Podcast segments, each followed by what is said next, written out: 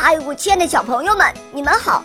我是你们的好朋友小肉包哦，欢迎大家来到肉包来了。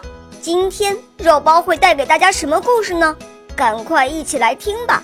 喵。妙计娶公主。从前，丹麦有个国王，他的王后为他生了一个美丽的公主。国王和王后都非常宠爱她。时间过得飞快，转眼间，公主便出落得十分美丽。邻国的王子们纷纷赶来求婚。国王想挑一个有智慧的王子做自己的女婿，所以决定出题考这些王子。国王出的第一道题是：将挂在一棵高大的、长满尖刺的棘背树树枝上的一个小花瓶取下来，花瓶不能被打破，取的人也不许有一丁点的擦伤。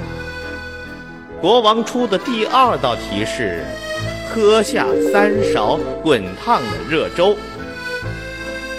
传令官宣布答题开始后，只见求婚者们争先恐后的行动了。他们为了不被棘背树的尖刺扎伤，采取了各种各样的攀爬方法，结果没有一个成功的。不是手脚被划破，就是很快跌下来，一个个疼得哇哇直叫。第二道题就更难了，那么烫的粥怎么喝得下去呀？嘿，有一个人还真行，居然喝下了半勺，结果给烫伤了。比赛中，只有一个王子没有马上行动。他一直在观察别人是怎么做的，他总结了别人的经验教训后，勇敢而果断地上场了。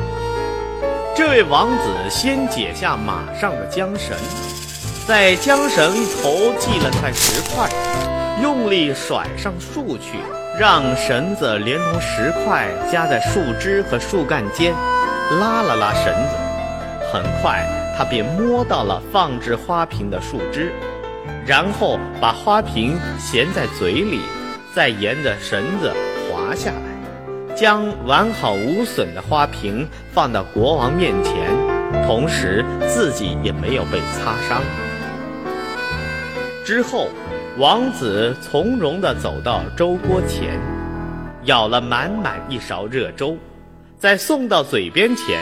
他慢条斯理地向全场的人说了很多感谢话，幽默诙谐的语言把大家逗得前仰后翻。这时粥也凉了，于是他喝下了第一勺。在喝第二勺粥之前，他对国王说了一大堆感谢的话。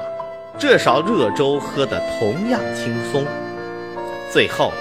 他赞美起公主的美丽来，还说娶到公主后要体贴地对待公主。公主听了非常开心。就这样，她不紧不慢地喝下了第三勺粥。